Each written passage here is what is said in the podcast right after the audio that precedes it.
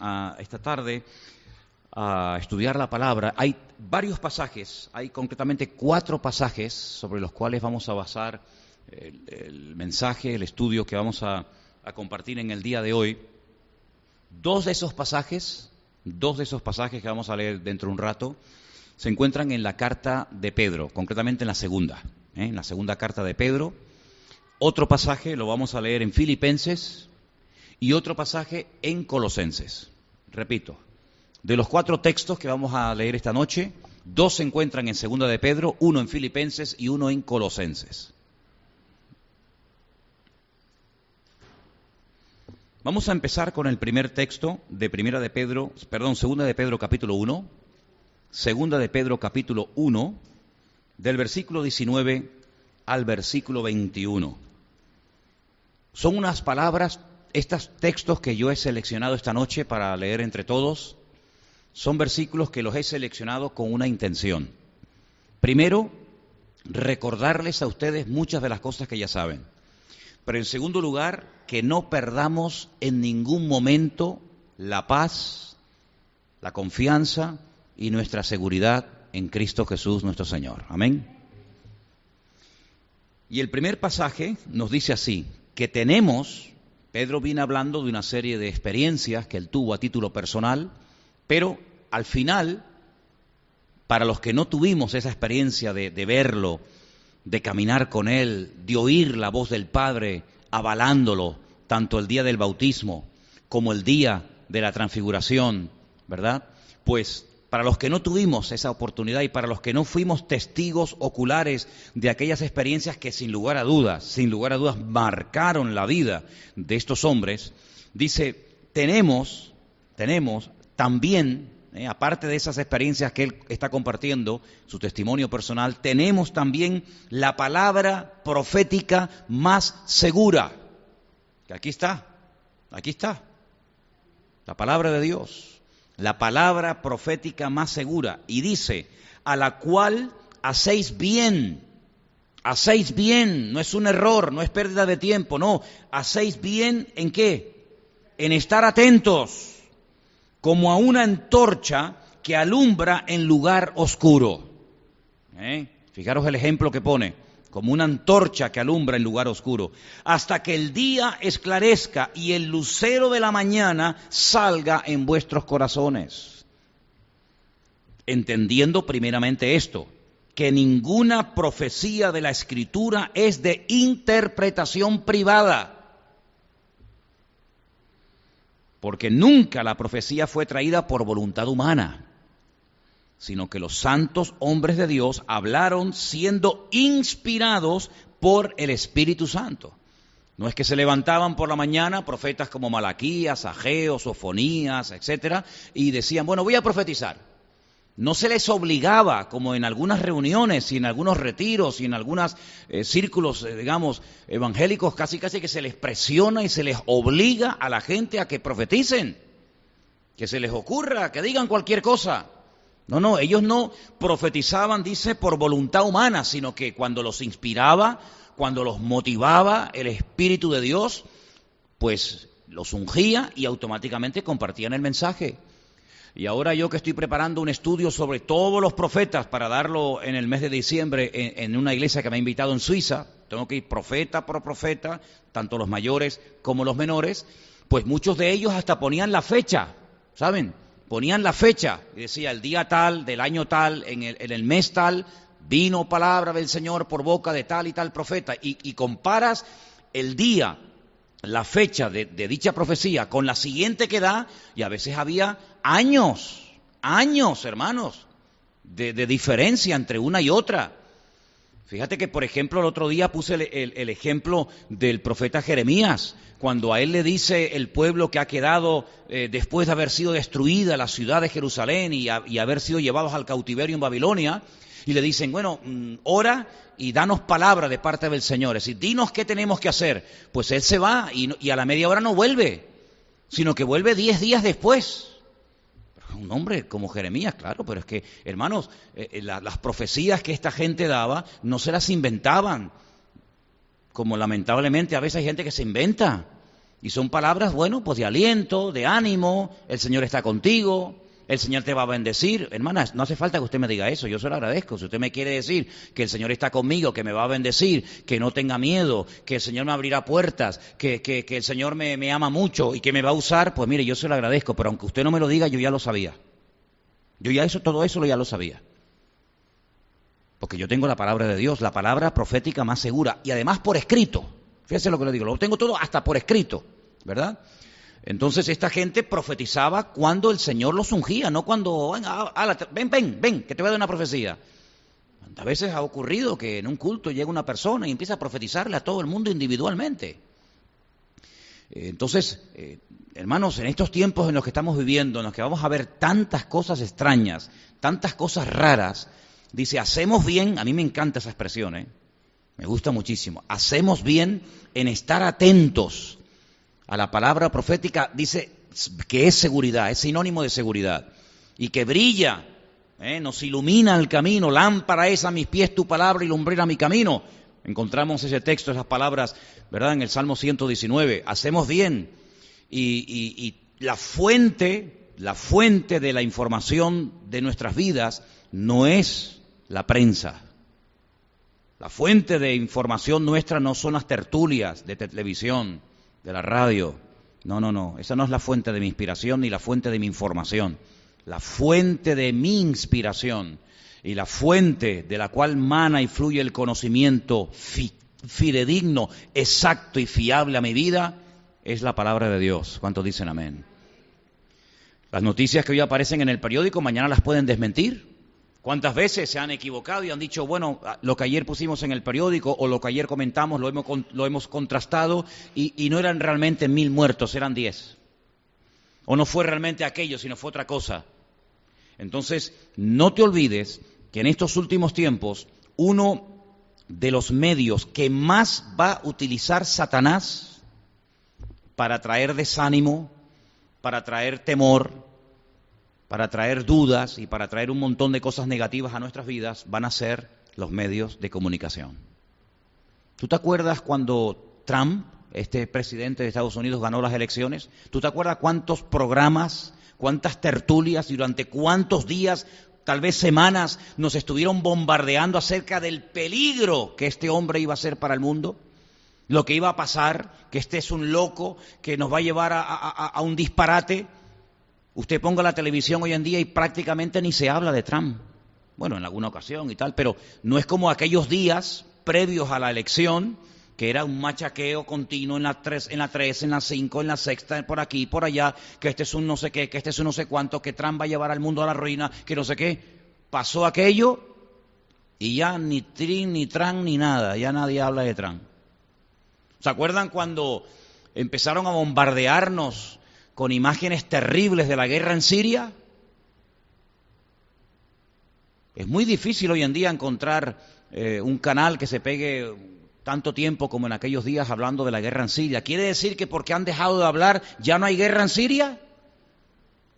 Sí, esa es la tónica de los medios de comunicación. Cuando dejan de hablar de, de, Siria, por ejemplo, es porque ya se solucionó el problema y qué se va a decir ahora. Si ya no hay guerra, ya hay paz, ahora se han, se han unido los, los, que antes peleaban, ahora han entregado las armas, se quieren, se aman. Siria ha vuelto a florecer, se ha instaurado el orden. No, no, no, es que ya no interesa cuando nos caían todos los días con imágenes de los refugiados que venían de Siria, de Libia, era una y otra patera y por aquí y por allá, el niño que se ahogó, la madre que no llegó, el salvavidas que, era, que no era verdad, que no... Prácticamente ya no salen esas noticias. ¿Se acuerdan ustedes cuando fue la época de hablar de Venezuela? Todos los días, todos los días. Y, que si la policía, y que si Maduro, y que si no hay comida, y que si los supermercados, y que se la manifiesta. Se arregló ya el problema, ya todo está en paz y todo está en armonía. No, sino que simplemente pasaron a otro tema. ¿Cuál es el tema ahora? Cataluña. Yo estoy hasta el gorro, hermano, permítame. De verdad, es que estoy hasta el gorro. Pero es que yo no sé cuánto tiempo exactamente, pero yo creo que ya llevamos más de un mes mucho más de un mes por la mañana, por la tarde, por la noche, por la mañana, por la tarde, por la noche, por la mañana. Por... Repiten las imágenes. Hay imágenes que ya las han repetido hasta decir basta, decir, oye, pero no tienen otra cosa. Yo a veces pongo otros, eh, otros informativos. Oye, son informativos variados. Que el mundo no es Cataluña, mijo. Cataluña tiene 7 millones de habitantes, el mundo tiene 6 mil millones, 7 mil millones de personas.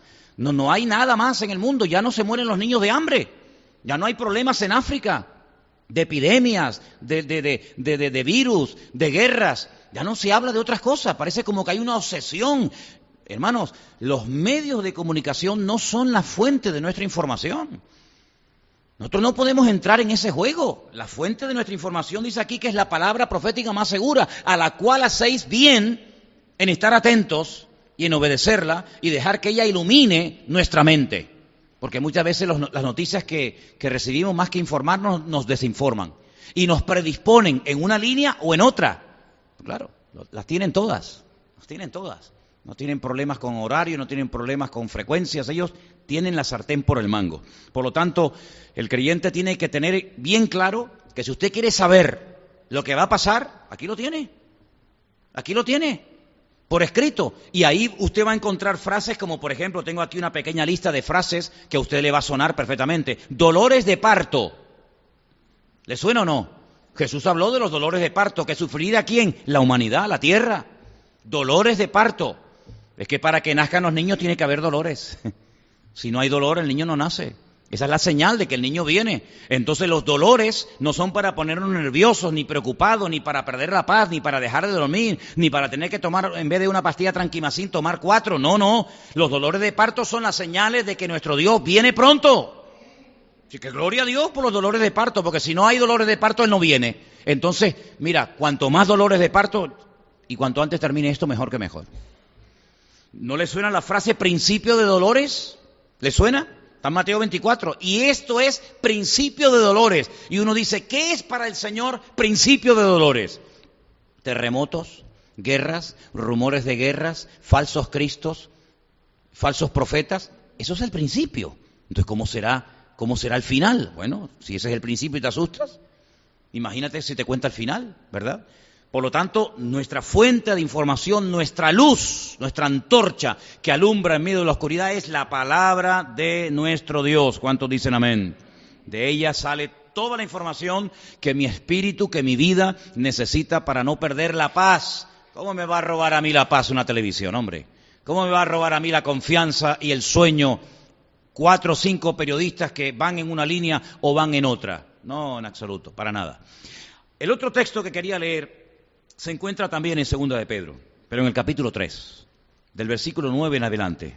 Presta atención, hermanos, son versículos muy interesantes y que creo que vienen muy bien para este tiempo en el cual estamos viviendo. Segunda de Pedro, capítulo 3, versículo del 9 en adelante. El Señor no retarda su promesa, según algunos la tienen por tardanza. ¿Le gusta ese versículo? Es buenísimo, ¿eh? Señor no, no, dice, Señor, estás tardando mucho. No, no, no. Señor no tarda nunca, Señor no retarda su promesa, dice, según algunos la tienen por tardanza, sino que es paciente para con nosotros, no queriendo que ninguno perezca, sino que todos procedan al arrepentimiento. Ahora, me llama la atención porque el versículo podía haber dicho, lo voy a leer mal, presta atención, o mírelo ahí en la pantalla. El Señor no retarda su promesa, según algunos la tienen por tardanza, sino que es paciente para con todos eso no dice. ¿Con quién es paciente? Contigo y conmigo. Es paciente con nosotros. Así que si Él no ha venido, es porque todavía ve en nuestra vida áreas y aspectos en los que tenemos que cambiar.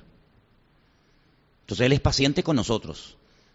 Así que la razón por la que todavía no ha venido es porque todavía en nosotros tiene muchas cosas que cambiar y hacer.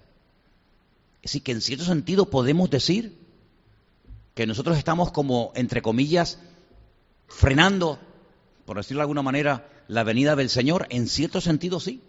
Porque dice la Biblia que cuando Él venga, Él no viene a buscar una iglesia desmantelada, arruinada, dividida, peleada la una contra la otra, sino que Él viene a buscar una iglesia sin mancha y sin arruga. Y para eso hace falta entrar en el horno de Dios, para eso hace falta entrar en, el, en el taller del Creador, para que Él pueda planchar las arrugas que tenemos y para que Él pueda limpiar las manchas que tenemos.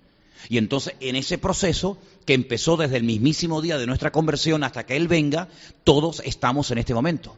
Y por eso dice que Él es paciente para con todos. Él tiene paciencia contigo y conmigo y con todos y cada uno de nosotros. No es que se ha olvidado, no es que se está retrasando, no, no, no, sino que Todo lo hace con un propósito. Dios tiene todo bajo control. Todo, todo, absolutamente todo, repito, está saliendo según lo que Dios quiere que salga. En Él no hay sombra de variación, en Él no hay injusticia, en Él no hay equivocaciones. Él jamás tendrá que pedirle perdón a ninguna iglesia, a ningún ministerio, a ningún hijo suyo, jamás. Él sabe lo que hace.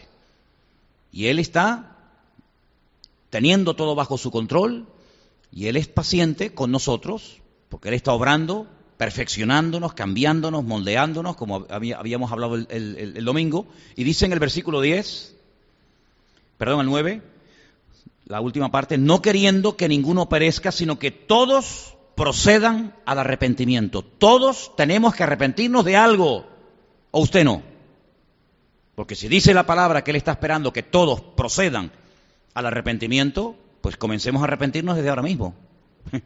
comencemos a arrepentirnos, seguramente de muchas cosas. Porque el día del Señor vendrá como ladrón en la noche. No es que él sea un ladrón, sino que es un símil, es un ejemplo, ¿no? Será como ladrón en la noche. Es como cuando dicen, es que Satanás es un león. No, eso no dice la Biblia. No, pero es que dice, hay un versículo que lo dice. ¿Dónde lo dice, hermana? Hay un versículo que dice que Satanás está como león rugiente, como león rugiente, como león rugiente, no como león. El único león que yo conozco es el león de la tribu de Judá, que es el Señor. Él es como león. Puede ser lince, gato persa, pero el león, león, el león es el Señor. Como león rugiente. Dice que vendrá como ladrón en la noche. ¿Eh? que viene sin avisar. Para el mundo, para nosotros ya nos está avisando hace mucho tiempo. Dice, en el cual los cielos pasarán con gran estruendo. Upa. Y los elementos ardiendo serán deshechos. ¿Sabe la temperatura que tiene que haber para deshacer una piedra? Para derretir una piedra, ¿sabe la temperatura que tiene que haber? Pues aquí está profetizando eso. Aquí está profetizando que los elementos van a ser derretidos arderán y la tierra y las obras que en ella hay serán quemadas. ¿Cuántos edificios, cuántos monumentos, cuántas cosas de las cuales presume el hombre hoy en día van a ser destruidas? Me imagino la Estatua de la Libertad derretida, la Torre Eiffel, las murallas chinas, el Taj Mahal, y tantas y tantas maravillas de las cuales presume el hombre, dice que todo eso va a ser destruido, las obras de los hombres van a ser destruidas. Qué tremendo, ¿no? Los millones que se gastan a veces en edificios, en monumentos, en ciudades enteras, y todo eso lo va a arrasar el Señor, porque cuando Él venga, la gloria y la honra no se la va a llevar el hombre, solamente se la va a llevar Él, la obra genuina y tremenda que Él va a hacer. ¿Cuántos dicen amén? Dice el versículo 11, puesto que todas estas cosas han de ser desechas, lo da por cierto, ¿Cómo no debéis vosotros andar en santa y piadosa manera de vivir? ¿Se da cuenta cómo nosotros sabemos lo que va a pasar? ¿Esto ya ha pasado? ¿Esto ya ha ocurrido? No. Esto es lo que va a ocurrir. Entonces, como sabemos lo que va a ocurrir y sabemos cómo, y casi casi diríamos que hasta dónde, pues dice la Biblia que lo que tenemos que optar es por llevar un modelo de vida no como la que hablé el domingo del posmodernismo, ¿verdad? Donde todo vale, donde se mezcla todo. No, no, no. Sino llevar una vida, como dice aquí, santa, diferente, distinta, piadosa, una manera piadosa de vivir. Esperando y apresurando para la venida del día del Señor, en el cual los cielos encendiéndose. Impresionante esto. Serán deshechos y los elementos, los vuelvo a mencionar, siendo quemados, se fundirán. Pero nosotros, ahí está la diferencia, ¿se da cuenta? Pero nosotros esperamos, según sus promesas, que cielos nuevos y tierra nueva en los cuales mora la justicia. ¿Cuántos dicen amén? Entonces de este mundo no esperamos nada. Al contrario, lo bueno de todo esto es lo malo que se va a poner todo. Aunque parezca una contradicción, ¿se da cuenta? Por lo tanto, nosotros esperamos cielos nuevos y tierra nueva nosotros no tenemos ese fanatismo, ¿verdad? Ese nacionalismo que nos lleva a odiar, a rechazar, a sentirnos superiores. No, no, porque nosotros tenemos otra expectativa de la vida.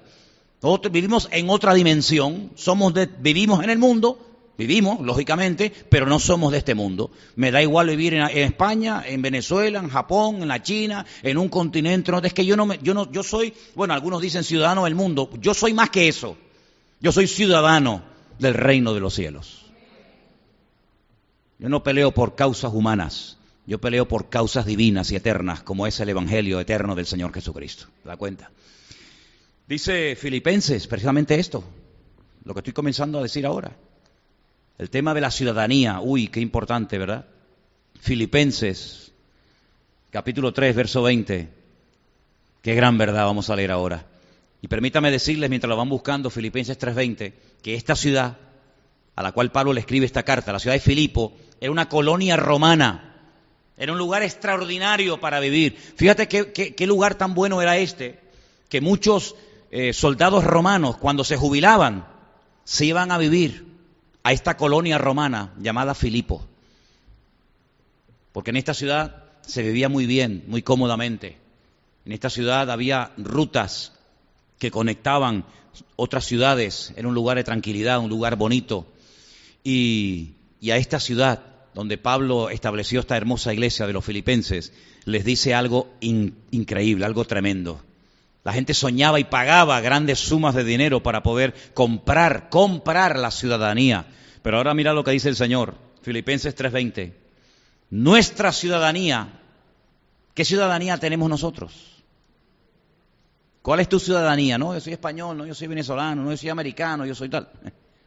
Nuestra ciudadanía está en los cielos, de donde también esperamos al Salvador, al Señor Jesucristo el cual transformará el cuerpo de la humillación nuestra para que sea semejante al cuerpo de la gloria suya, por el poder con el cual puede también sujetar a sí mismo todas las cosas. Este versículo 20 tenemos que interiorizarlo y tenemos que hacerlo nuestro.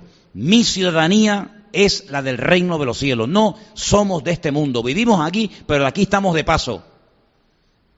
Todo esto son cuestiones humanas, políticas, militares, fronteras. Quítate tú para ponerme yo. Estas cosas a nosotros no nos tienen que, afectar ni poner nerviosos. Estamos aquí, tenemos que vivir en un sitio, evidentemente, y tenemos que tener un DNI, tenemos que tener un NIF, y tenemos que tener un, no sé, un pasaporte, tenemos que tener, sí, de acuerdo, son las leyes humanas, las respetamos siempre y cuando no vayan en contra de la escritura, pero no nos olvidemos, no nos olvidemos de que usted no puede dar la vida por una causa humana ese patriotismo, ese nacionalismo ridículo que lleva a los pueblos a enfrentarse, a pelearse, a matarse, a odiarse, familias a, enfrentarse y a, pelearse y, a, guerrear, hermanos contra hermanos y primos contra primos. Eso es una locura, es un disparate. Nosotros los cristianos tenemos que estar por encima de esas historias. Dejemos eso a los del mundo. Dejemos eso a los que no tienen a Dios. Dejemos esas guerras inútiles a personas que no, que no tienen las ideas claras. Nosotros, nosotros no entramos en ese juego. Que se maten como perros si quieren ellos, conmigo no cuenten. Nuestra ciudadanía es la de los reinos, la del reino de los cielos. ¿Cuántos dicen amén? Hay gente que se enfada por una bandera, gente que se, que se mata por un himno, por favor, nosotros respetamos, ¿cómo no? Por favor, faltaría más, no vamos a estar ahora quemando banderas, ni, ni escupiendo a nadie, ni insultando a nadie, pero hágame el favor. Cuando veo a creyentes que se matan, pelean, se les transforma la cara, ¿eh? se le llenan de, sangre los ojos y las venas se le hinchan, discutiendo que si la patria, que si esto. Yo digo, pero este no ha entendido nada, mijo. Se no ha entendido nada. ¿Usted de dónde es? Yo soy cristiano, yo soy hijo de Dios. nací, pues mire, nací allí. Yo no lo elegí. Fíjate, es que ni el, el Señor es tan sabio que ni en eso nos dejó decidir. ¿Dónde hubiera usted decidido? No, yo a mí me hubiera gustado nacer en tal sitio y tener el apellido tal, pero mira, eso Dios se encargó de eso. Ni elegimos dónde nacimos, ni elegimos dónde morimos. Dos cosas tan importantes, ¿verdad? Sin embargo, todo eso está bajo el control de Dios. Entonces nosotros no podemos entrar en esas discusiones, en esas peleas, en esas discusiones de bar, ¿eh? de taberna, en esas discusiones, ¿verdad?, e, e, efímeras, que por lo que se pelea hoy, mañana no tiene ningún sentido, ¿verdad? Entonces, por lo tanto, hermanos, nosotros tenemos que tener un, equilibrio y tenemos que tener una filosofía de vida, pero muchísimo más elevada que todo eso, ¿eh? Muchísimo más elevada que todo eso. Nuestra ciudadanía está en el reino de los cielos, dice la palabra de Dios. Le dijo la autoridad competente de la época a Jesús en su propia cara, ¿no me contestas? ¿Tú no sabes que yo tengo poder para condenarte o para soltarte? Ay, amigo, cuando tocó el tema de la autoridad, mira cómo saltó el Señor. Y le dijo, tú no tienes ninguna autoridad sobre mi vida si mi padre no te la da. Si mi padre no te da a ti autoridad, tú no, a ti no te entra ni, oxígeno en los pulmones. Por lo tanto, no creas que tú eres el dueño de la autoridad, porque toda autoridad que, podemos, que podamos llegar a tener en esta vida en el orden de la política, en lo social o en lo espiritual, lo que sea, siempre es autoridad delegada. No es una autoridad nacida de nosotros mismos, de nuestro conocimiento, sino es una autoridad prestada temporalmente. Procura utilizarla adecuadamente y no hacer un uso indebido de la misma, ¿verdad? Por lo tanto, nosotros tenemos que tener un concepto mucho más elevado de nuestra existencia.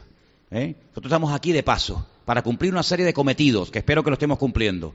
Una vez que hayamos cumplido con nuestro cometido, una vez que hayamos cumplido con nuestro propósito por el cual nacimos, se acabó, ya está, punto, se acabó.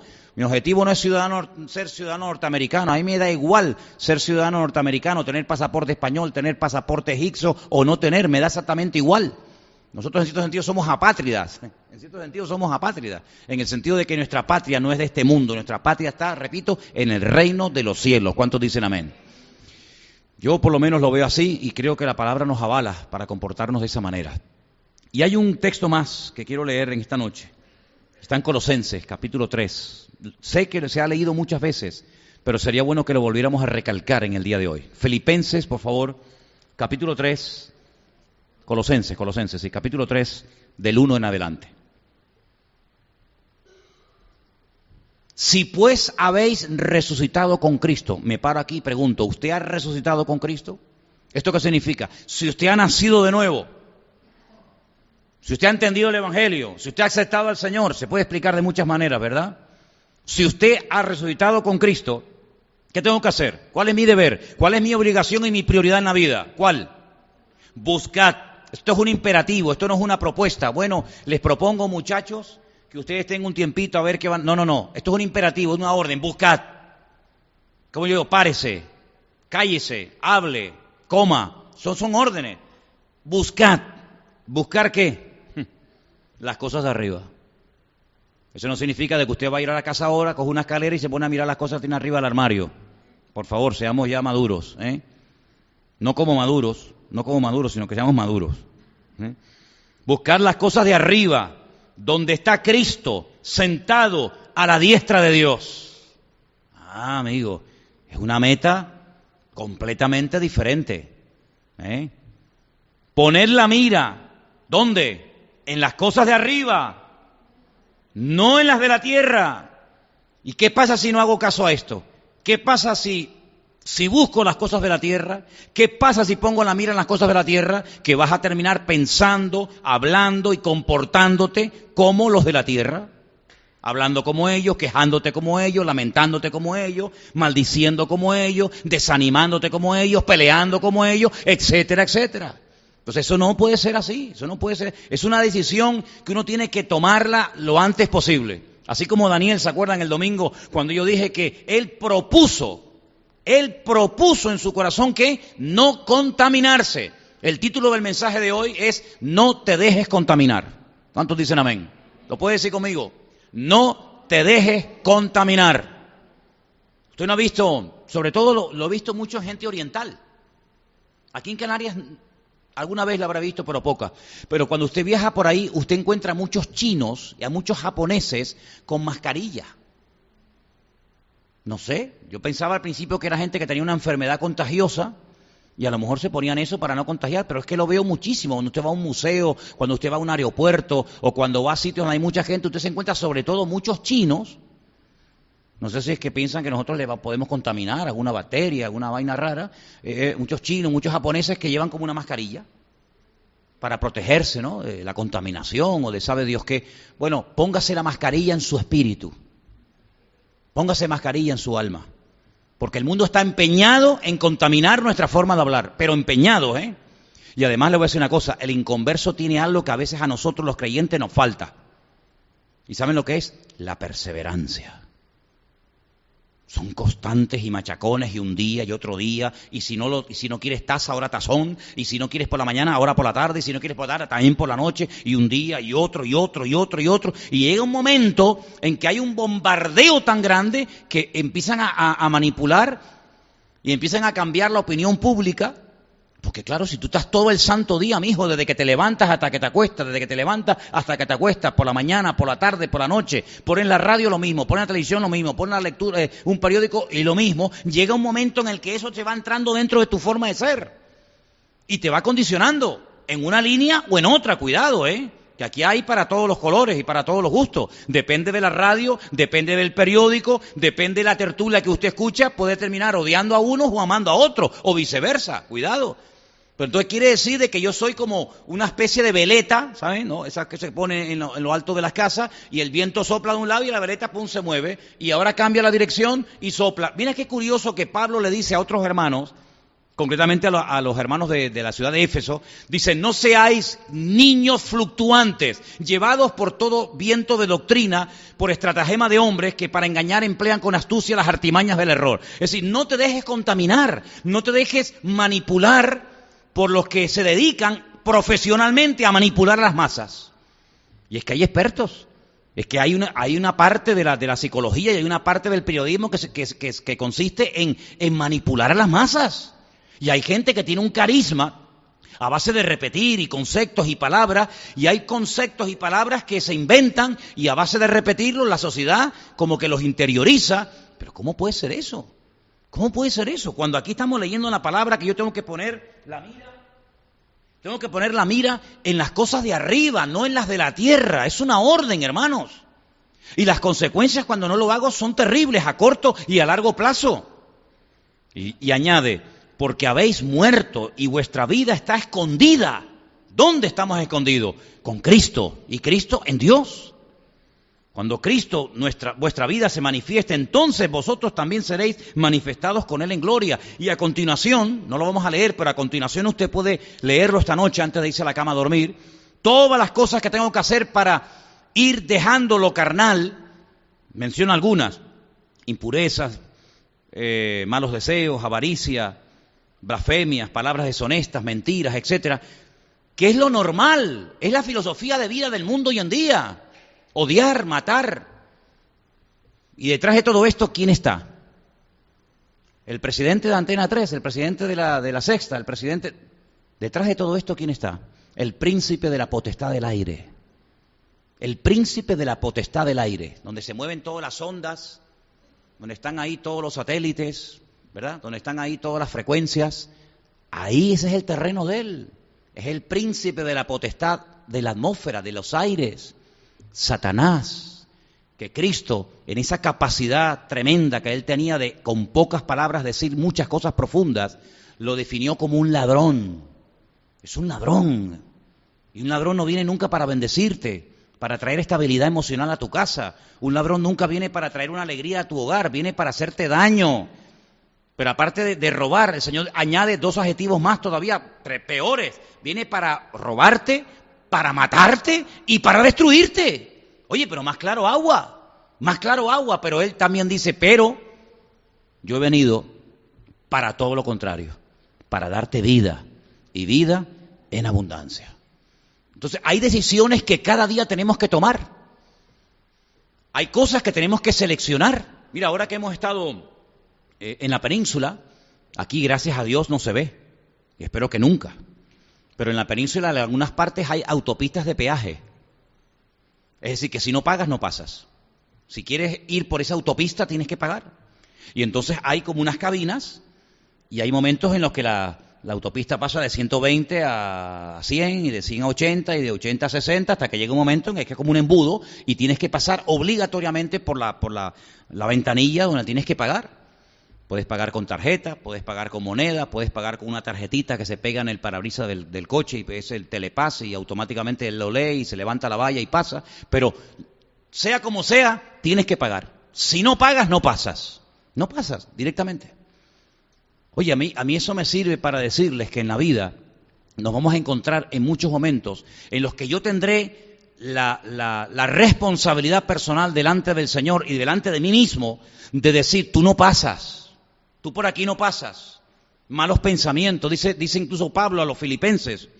Dice, ustedes tienen que pensar en lo justo, en lo honesto, en lo verdadero, en lo que se puede en un momento determinado hablar en público. Pero todo lo que no es honesto, todo lo que no es verdad, todo lo que son chanchullos, todo lo que son medias verdades, todo lo que son medias... Media, él dice, en esto no pensad. En otras palabras, tenemos la capacidad y la obligación de decir, esto a mí no me conviene. El Señor no viene para decir, este sí y este no, sino que Él vino y murió por quién? Por todos. Vino a dar su vida absolutamente por todo. Y estamos viviendo unos tiempos en los que el mundo está tratando de crear parcelas y defender esas parcelas o esos terrenos a muerte. Y eso es muy peligroso. Eso es muy peligroso. Porque el cristianismo, fijaros, si ustedes estudian la historia de la iglesia, que ya tiene dos mil años, ya está bien, ¿eh? Ya está bien. Los cristianos han vivido en regímenes comunistas como usted no se pueden imaginar, pero no cuando ya dejaron de ser comunistas, sino cuando empezaron, que es muy diferente el comunismo de hoy en día al comunismo hace 100 años atrás, 80 o 90, cuidado. Ya muchos están quemados de esa filosofía de vida, pero cuando arrancó, muchísimos cristianos estaban ahí. Y la iglesia ha sobrevivido hasta el día de hoy en regímenes comunistas, pero con una presión y una persecución terrible. Y no pudieron con ella. Y la iglesia, los cristianos, hemos vivido bajo dictaduras y bajo sistemas capitalistas y bajo sistemas socialistas, y hemos vivido bajo los faraones, y hemos vivido bajo los César de Roma, que se endiosaban y creían que eran hasta dioses, ya eso era el colmo, ¿no? Y hemos vivido en, regímenes donde esto era un desastre, una anarquía, que esto era como una selva donde cada uno hacía lo que le daba la gana. Y tú te das cuenta de que los cristianos desde hace dos mil años han sobrevivido y han, han, traspasado el testigo del Evangelio en cualquier régimen o en cualquier sistema. ¿Por qué? Porque se han mentalizado, porque es así, de que nosotros no somos de este mundo. Y tú te encuentras a un José, un creyente como la copa de un pino, con un nivel de santidad espectacular, te lo encuentras viviendo en el palacio con Faraón.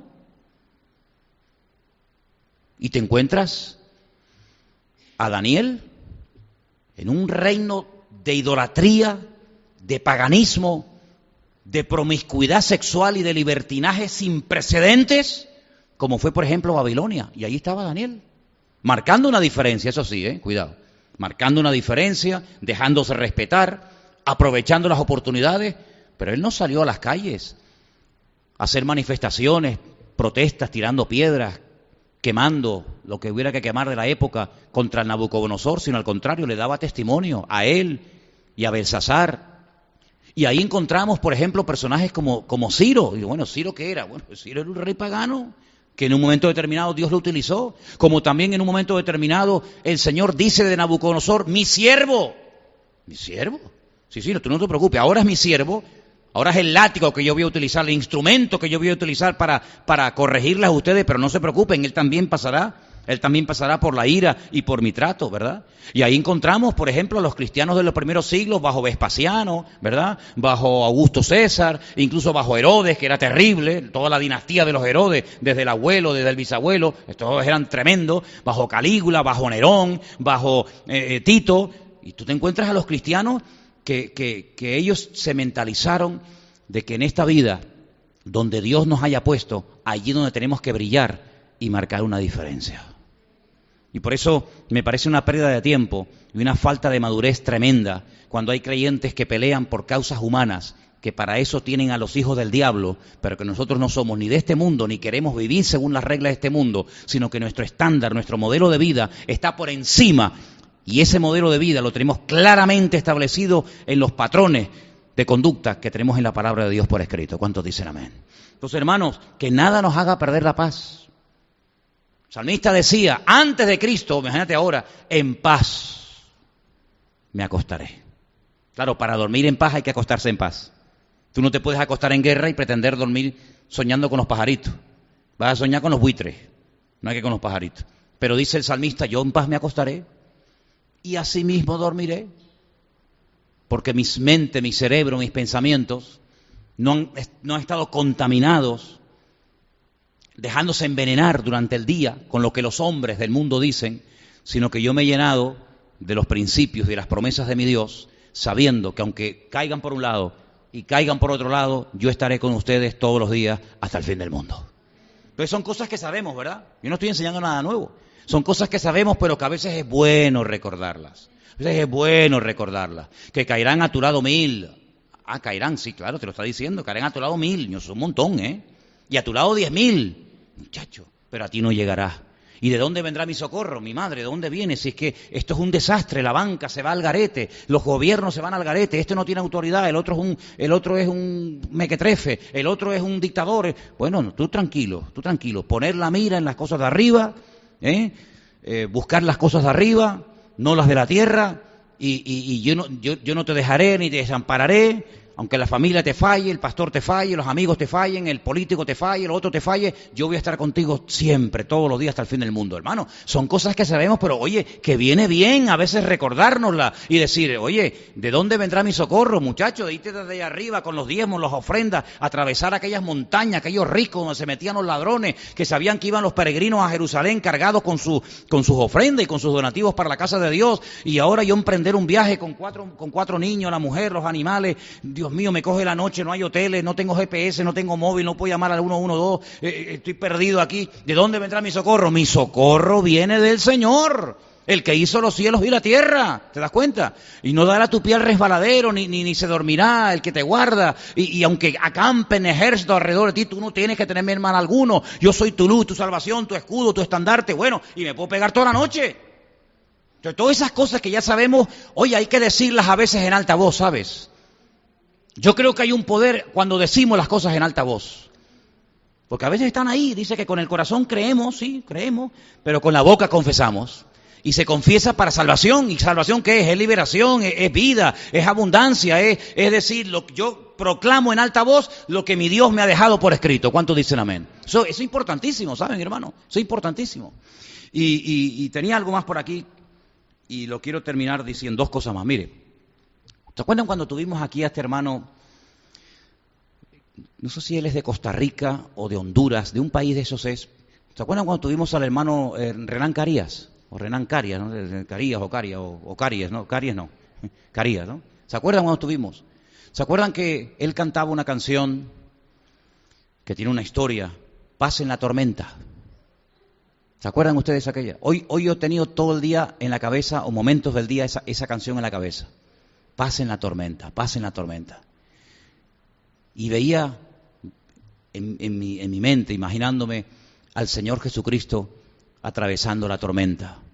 No en el Queen Elizabeth. No, no, no, no, no. No en un crucero de estos que llegan aquí al muelle y te quedas así. Dice, madre mía, pues se vive ahí adentro mejor que en cualquier casa. Eso es una pasada cómo se vive ahí adentro. ¿eh? No, no, no, no. En una barca ahí apretuñados, sin luz, sin nada, entrando las olas, donde los marineros, que son los que tienen que transmitir, tú te imaginas a un, capitán de un avión corriendo por todo el pasillo de un avión y dice, ay, que se mueve mucho ahí. Tú te imaginas, si, eso es lo que me transmite el capitán, es tío, pues si tú eres el capitán y tienes miedo, ¿a dónde voy yo? O el capitán de un barco, vomitando por la borda diciendo, es que el capitán está fatal, dice que, que, que ya no aguanta más. Durmiendo, en la barca en medio de la tempestad. Yo veo en la Biblia dos personas durmiendo en un barco en tempestad. ¿Tú los ves también? Yo veo a dos personas en la Biblia durmiendo en plena tempestad. Veo a uno que se llama Jonás, Jonah, que significa en hebreo paloma y veo al Señor Jesucristo durmiendo en la tempestad. El barco de Jonás era mucho más grande, porque dice que iban marineros, y, se ve que era un barco muy grande porque iba desde, desde, en fin, cruzaba todo el Mediterráneo, iba desde Jaffa o desde Jope, y, venía en rumbo, digamos, a España. Luego era un barco grande. Pero iba en tempestad, y él se quedó dormido. Y veo al Señor Jesucristo en una pequeña barca que también se queda dormido. Los dos se quedan dormidos, pero mira la diferencia. Uno se queda dormido porque va en rebeldía y quiere huir de la realidad. No quiere aceptar la realidad. El otro va en obediencia y va con la paz, porque Él es la paz personificada y va tranquilo porque las escrituras, la palabra profética más segura a la cual hacéis bien en estar atentos, decía que cuando viniera el, sagrado y bendito Mesías, moriría crucificado, no ahogado. Por lo tanto, si la palabra dice que yo voy a morir crucificado, aunque se traspasen los montes al corazón del mar, mi corazón no temerá, porque yo no voy a morir en esta tempestad, sino que yo nací para morir crucificado. Por lo tanto, me voy a echar una siesta y déjeme en paz.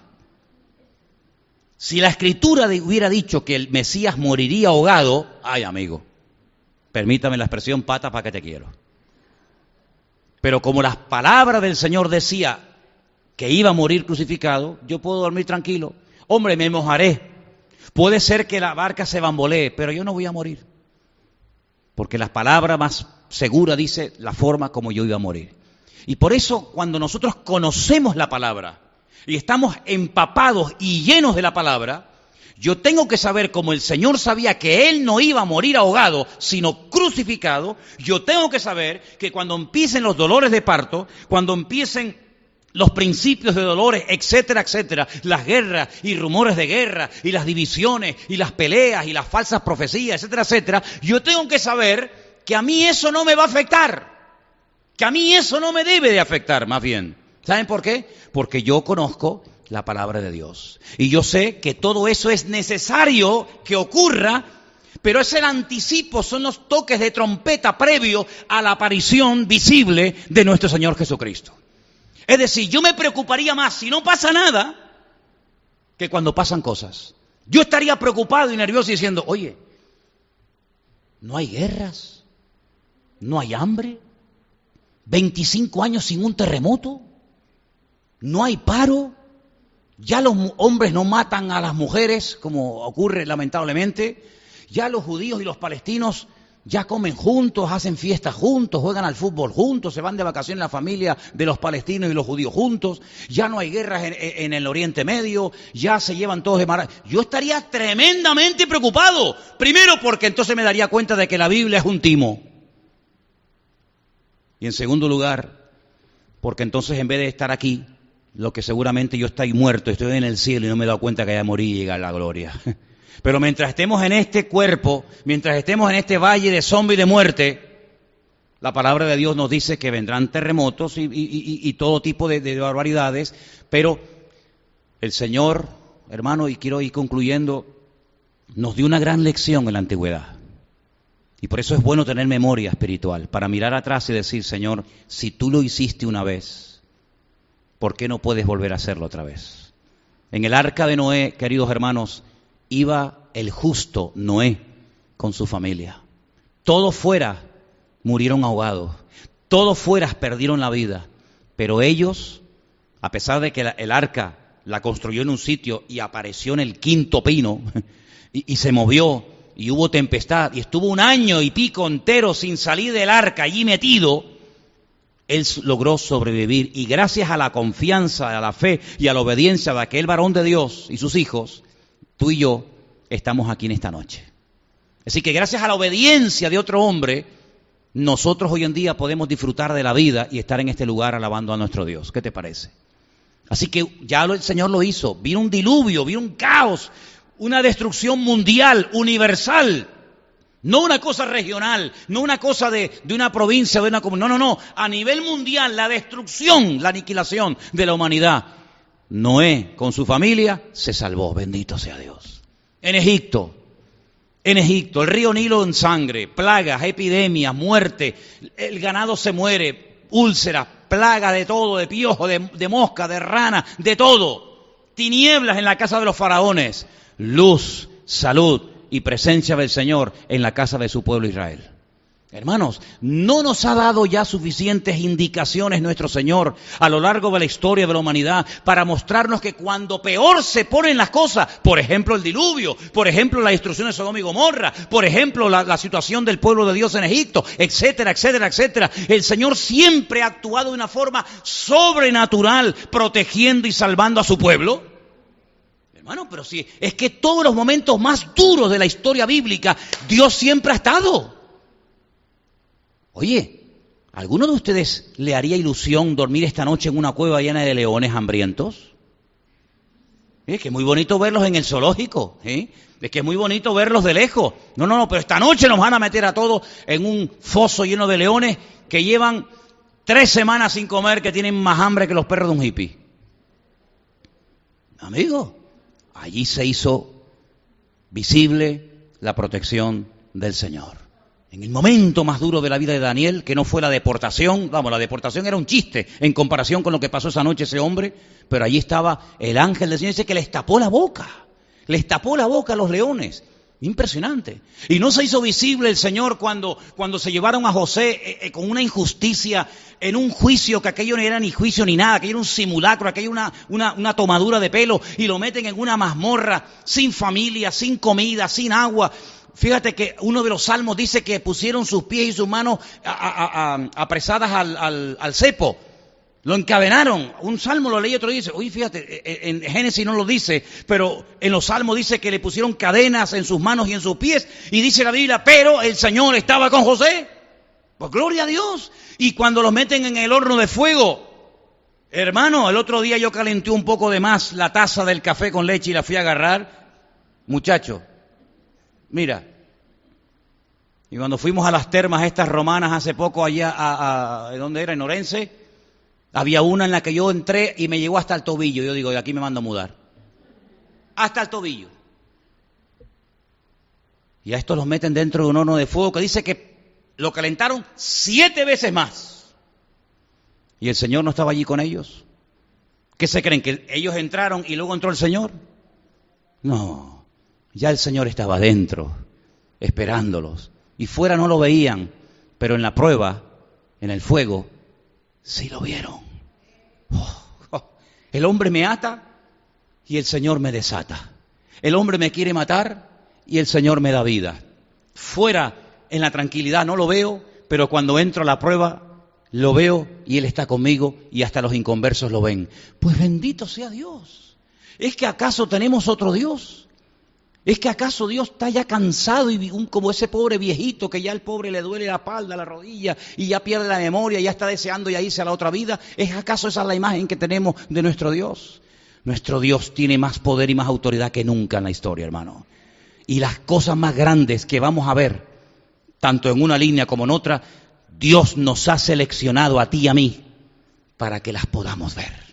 Es verdad que no vimos personalmente a Juan, ni a Pedro, ni a David, ni a Santiago, ni a Moisés, ni a Abraham, ni a Elías, ni a tantos personajes de Dios. Ni siquiera a él lo vimos personalmente, ni lo escuchamos, ni lo tocamos, ni estuvimos en el, monte de la calavera, ni el día de la resurrección, ni en el, ni en el aposento alto el día de Pentecostés. es verdad que no vimos nada de eso. Pero lo que vamos a ver nosotros, lo que vamos a ver nosotros, cuántos profetas del Antiguo Testamento desearon ver lo que tú y yo estamos a punto de ver y murieron y no lo lograron ver.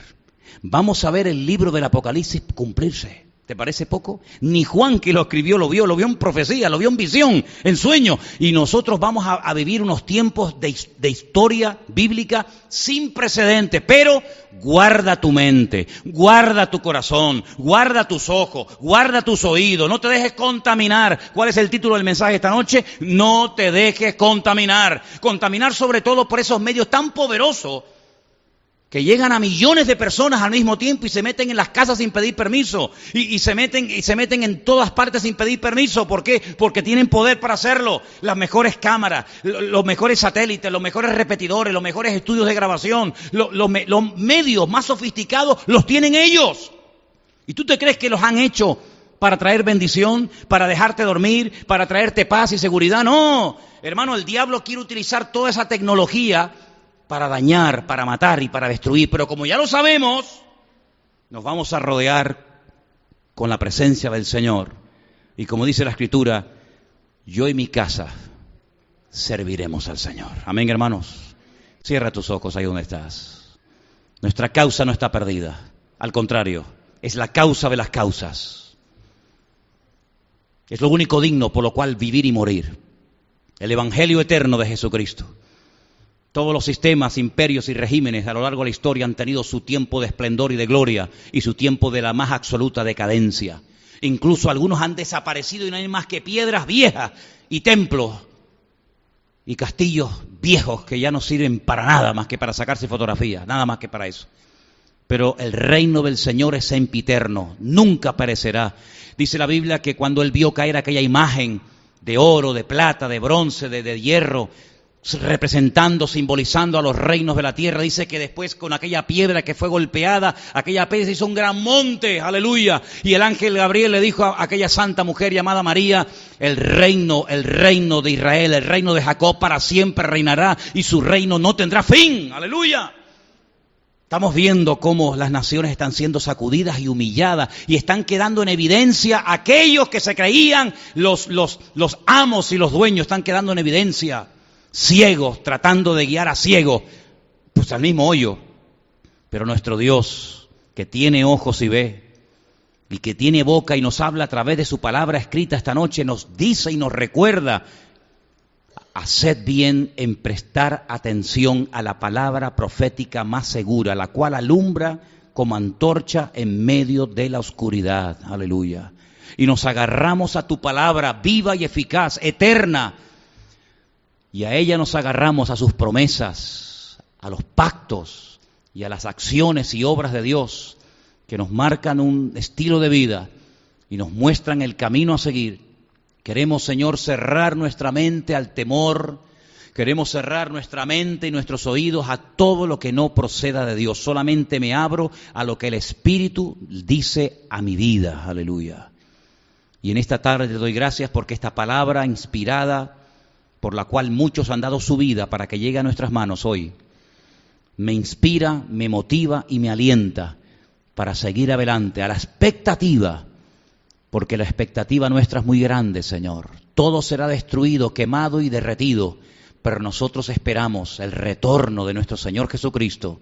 Los elementos serán quemados, todo será destruido, pero la gloria tuya irá en aumento como la luz de la aurora. Gracias, Padre, por esta palabra. Te pedimos que meditemos en ella, que la repitamos, que la interioricemos, para que ella nos marque la, senda, el camino a seguir y pase lo que pase y venga lo que venga y digan lo que digan, nuestra confianza está en el Dios vivo y verdadero. A Él la gloria y la honra, en el bendito nombre de tu amado Hijo Jesús. Amén y amén. Dile a tu hermano, ponte de pie, no, no te dejes contaminar. ¿eh? Por favor, díselo.